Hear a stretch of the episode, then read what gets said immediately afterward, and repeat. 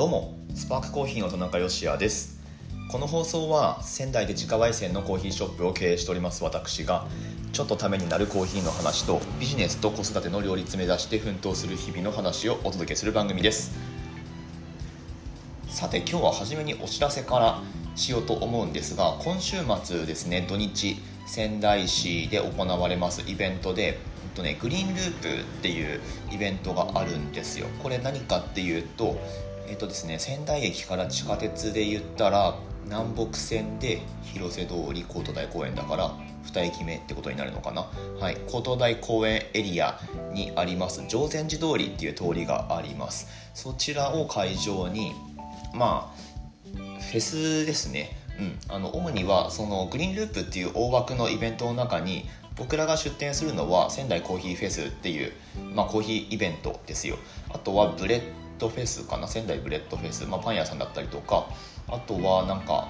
ちょっと名前は分かんないけどお菓子屋さんも出店するみたいな、まあ、つまりなんか飲食関係こうごちゃ混ぜのイベントみたいなのがねあのハンドクラフト雑貨とかもあるんじゃないかな、まあ、そんなイベントが行われます。今週末ですね1617土日ってことになってます。お天気なんですけれども、うんと、今週木金がちょっと崩れるような予報は出てるんだけれども土日はどうやら晴れそうだと。ただ気温がちょっと低いみたいなので、まあ、あの昨日今日なんかはだいぶ仙台市もあったかいしなんかね全国で岩手県で夏日真夏日かな、えー、みたいな早くもそんな気候になってるみたいなんですが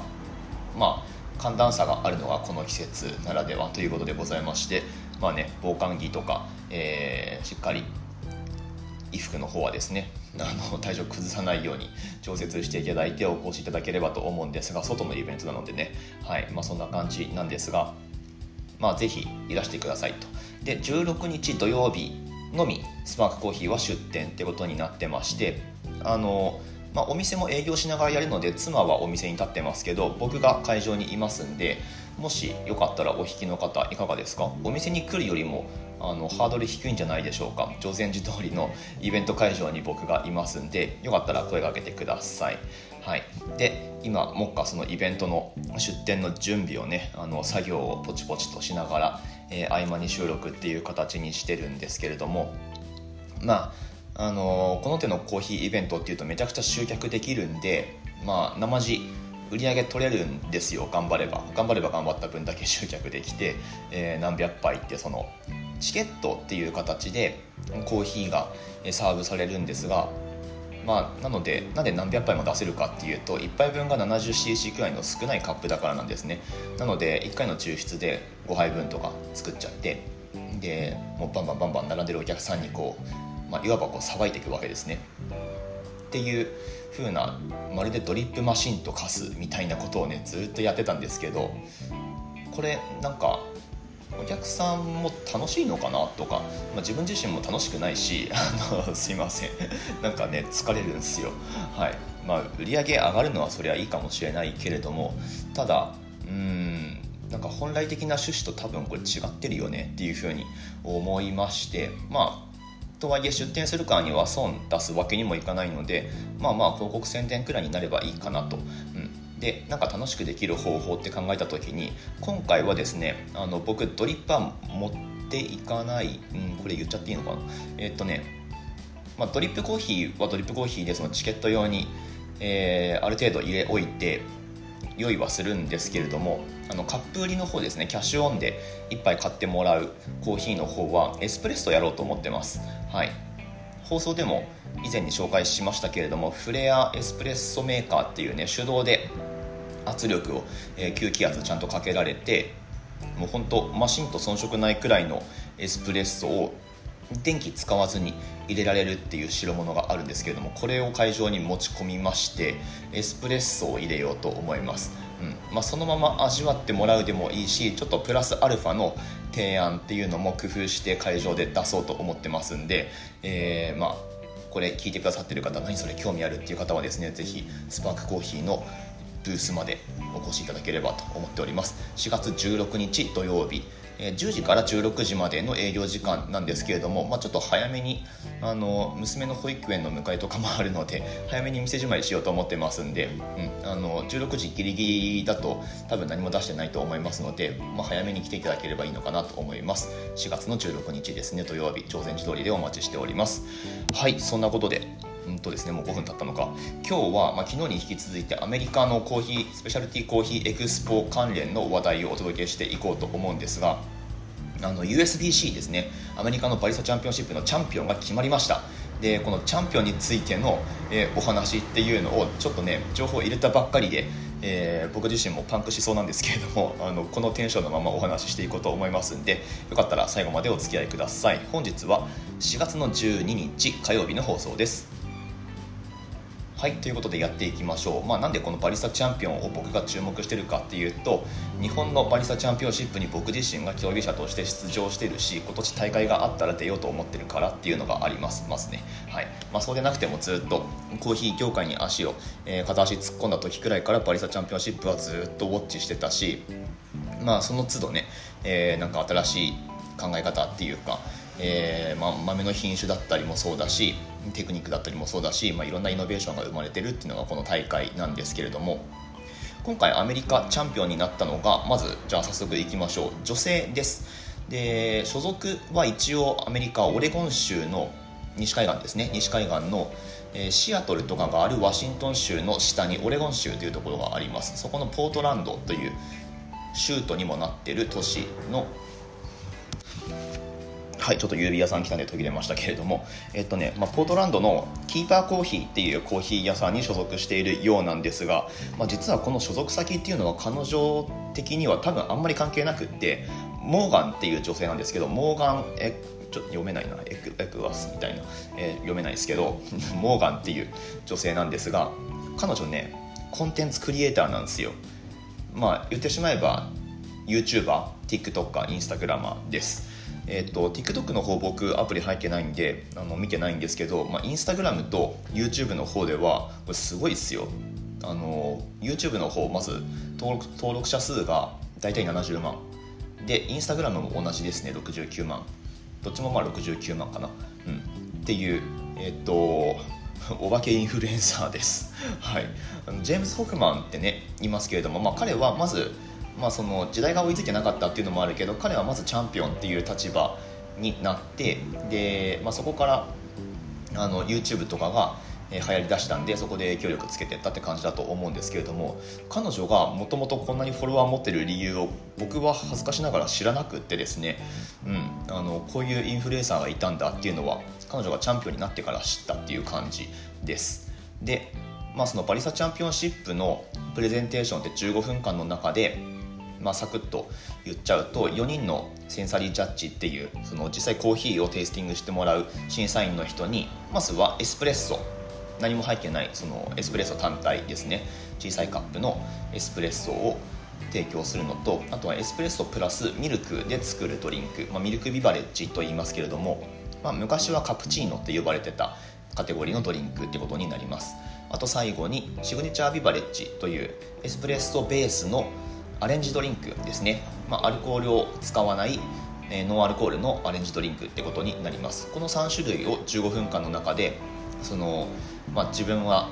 なんでこのコーヒーを使ったのかとか使うコーヒーは任意なので、うん、と何使ってもいいんですけれども、まあ、そのコーヒーについての説明だったりとかあとはその自分がその競技会においてパフォームすることでどういうことを伝えたいのかみたいな、うん、あのそういう競技会になってますだから単純になんかこう何も言わずに美味しいコーヒーをただ出せばいいかっていうとそうじゃなくってちゃんとあの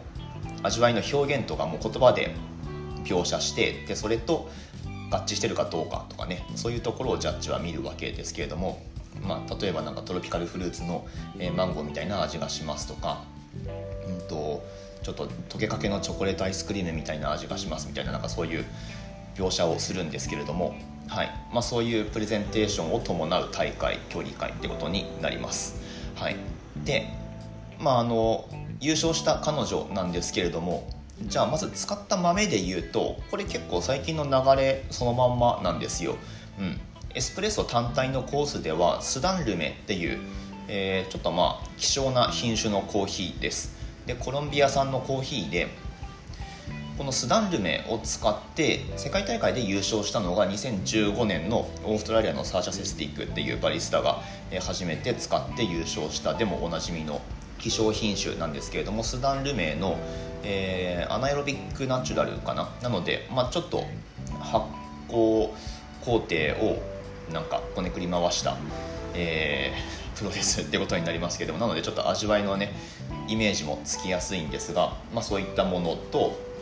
あとシグネチャービバレッジでも同じ豆を使ってました、うん、同じ豆同じレシピでって言ってましたね。でミルクビバレッジの方がこっちはユージノイです。これ発音の仕方がいろいろあるんですけど有限に多いですとかねいろいろあるんですが、まあ、これもまた最近の、えー、流行りというかちょうど去年の世界大会ミラノで行われたえー、世界大会において優勝したコロンビアのバリスタが使ったのもこのユーゲニオイデスっていう品種のコーヒーでした。でこれは、うんとまあ、酸味があんまりないコーヒーなんですよなのでこれ単体でエスプレッソコースで使って評価されるかっていうと実はそうでもなかったりするのでっていう理由もあるのか知らないですけど、まあ、彼女はミルクビバレッジのコースでこのユーゲニオイデスを使ったんですね、うん、っていうでミルクコースではそのフリーズディスティールドミルクって言って、えー、まあなんて言えばいいかな。凍結一回凍結させてで半解凍して出てきた濃いミルクを使って、えー、ミルクビバレッジを作るっていう、まあ、これもまた最近の手法といえばそうです。なのでまああとはシグネチャービバレッジに関してもそのスダンルメアナエロビックナチュラルのトロピカルフルーツみたいなフレーバーっていうところから、まあ、それにうんとマッチする。それこそマンゴーのピューレだったりとかあとはシトラスの、えー、なんかなんだろう自作のシロップみたいなものを加えて作ったシグネチャービバレッジってまあなんか聞くからに美味しそうなやつを作ったんですよ。うん。でそのドリンクのスペックだけで言ったらこれ最近のトレンドです、うん。まあ、これやったら評価されるよねっていうやつをしっかり押さえてるあたりはまあうん勝ちにいってる。まあ、いわばお気に入ってると言ってもいいかもしれないけれどもあんまりサプライジングなものはないのでただ彼女のプレゼン通してサプライジングなものがあるとすれば彼女ね自分自身でライブストリーミングしながらパフォーマンスしてたんですよ。そうそうそう。でしかももともと YouTuber とか TikToker なんであのこの競技会に出場するにあたっての準備期間の動画みたいなやつをめっちゃ上げてるんですね。僕もまだ全部は見てないですけどその、まあ、例えばミルクのフリーズディスティルミルクの作り方とかあとはシュネーチャービバレッジのレシピができたよとかであのその登録者の人たちに呼びかけるわけですね。この競技会の決勝のステージでシグネチャービバレッジを作るんだけどみんなもできるやつにしてあるから同じようなそのそのものズバリのスダンリメとかの豆は高いんで使えないかもしれないけど同じようなテイストのするコーヒー豆は、まあ、例えばエチオピアのウォッシュとかケニアのウォッシュとか使えばいいからで他の ingredients はこんな感じ。マンゴーピューレはこうやって、えー、ライムのシロップはこうやって作ってみたいなそういうレシピ動画をアップしててその競技時間に合わせてみんなでこれ一緒に作ろうよみたいなそういう感じなんですよ。で実際その競技時間内においても今世界中でこれ見てる人がみんな同じこのドリンクを今作ってるのよみたいな。そうそうそう。でジャッジに対しても今私はそのあなたたち4人のジャッジに対してパフォームするわけだけれども実はその裏で世界中で何千人っていう人が今この、えー、パフォーマンスを見てるのよみたいななんかまあそういうなんすかねあの西野昭弘的に言ったらバーベキュー型みたいな、うん、あのそういう提案をしてたんですよね。多分まあそのなんだろうなバリスタの高尚なプロフェッショナリズムみたいななんかそういうものに対するアンチテーゼとも言えるのかもしれないなと見てて思いました、まあ、この辺りはちょっとなんかこうコンセプトの深いところまではもうちょっと競技動画見てあのしっかり何を言ってるのかっていうのをこうきちんとリスニングして落とし込まないといけないのかもしれないですけれども、はいまあ、でも一つそのなんだろうな自分だけができることにもはや価値はないみたいな流れってあると思うんですよね。うん、なので、まあ、特にこのコロナ禍っていう、えー、状況においてまあ、お家でコーヒーを作って作って楽しむ人も増えたよねっていうこともプレゼンテーションの中では言ってました彼女は。うん、っていう、まあ、だからそういう人たちにアプローチする方法としてもあとはまあなんだろうなそのやっぱそのみんなもできるよっていうことを言いたかったんじゃないかなと思うんですよね。うん、そのチャンピオンシップのなんか本当プロにしかできないとかプロしかアクセスできないようななんだろうなテクニックだったり機材だったりとかっていうのがまあ、えー、ある中で彼女がやったプレゼンテーションって、まあ、結構シンプルなんですよね。うん、テクニック的には誰でも、まあ、バリスタだったらそんなに難しいことはやってないし誰でもできそうなことをやってるんだけれども、まあ、だからそういうところに価値があるっていうかデジタルの力を使ってその自分の、まあ、彼女のアイデアをシェアすることでみんなでもできるんだから一緒に楽しもうよみたいな、うん、でそれがその COVID-19 で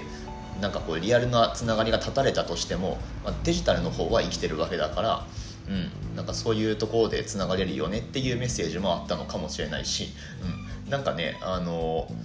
すごく新しい世代のバリスタだなって思いました、まあ、彼女何歳なのかわからないしご結婚されてるようでで、まあ、なんか可愛らしいというか可愛らしいっていうかどっちかっていうとなんか男前なんですよね。えーと、お顔立ちがすごくあの整ってらしてハンサムなんですよ、うん、でまあ髪は単発でなんかこう凛とした雰囲気があるんですけれどもその YouTube の動画の登場シーンがなんかいつも同じ感じであれ自宅のキッチンなのかな、うん、自宅のキッチンにこう横からシャッて現れるのがちょっと可愛いみたいな、はい。あのまあ、そういうチャーミングなチャンネルになってるんですがあれはねファンが増えるのがなんか分かる気がしますね。何本か動画見ただけですけれども、はい。まあ、あの手のやつってつうかジェームズ・ホフマンのやつでもうんなんか特に競技会のその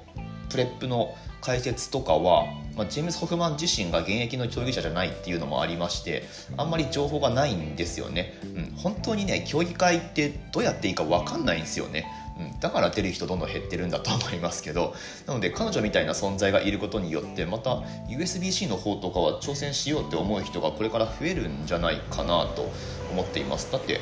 あの競技前にあれですよシグネチャービバレッジのレシピ公開してたってさらっと言いましたけどこれはすごいことですよ、うん、だってジャッジが見るかもしれないし、まあ、ただ彼女がやりたかったのってその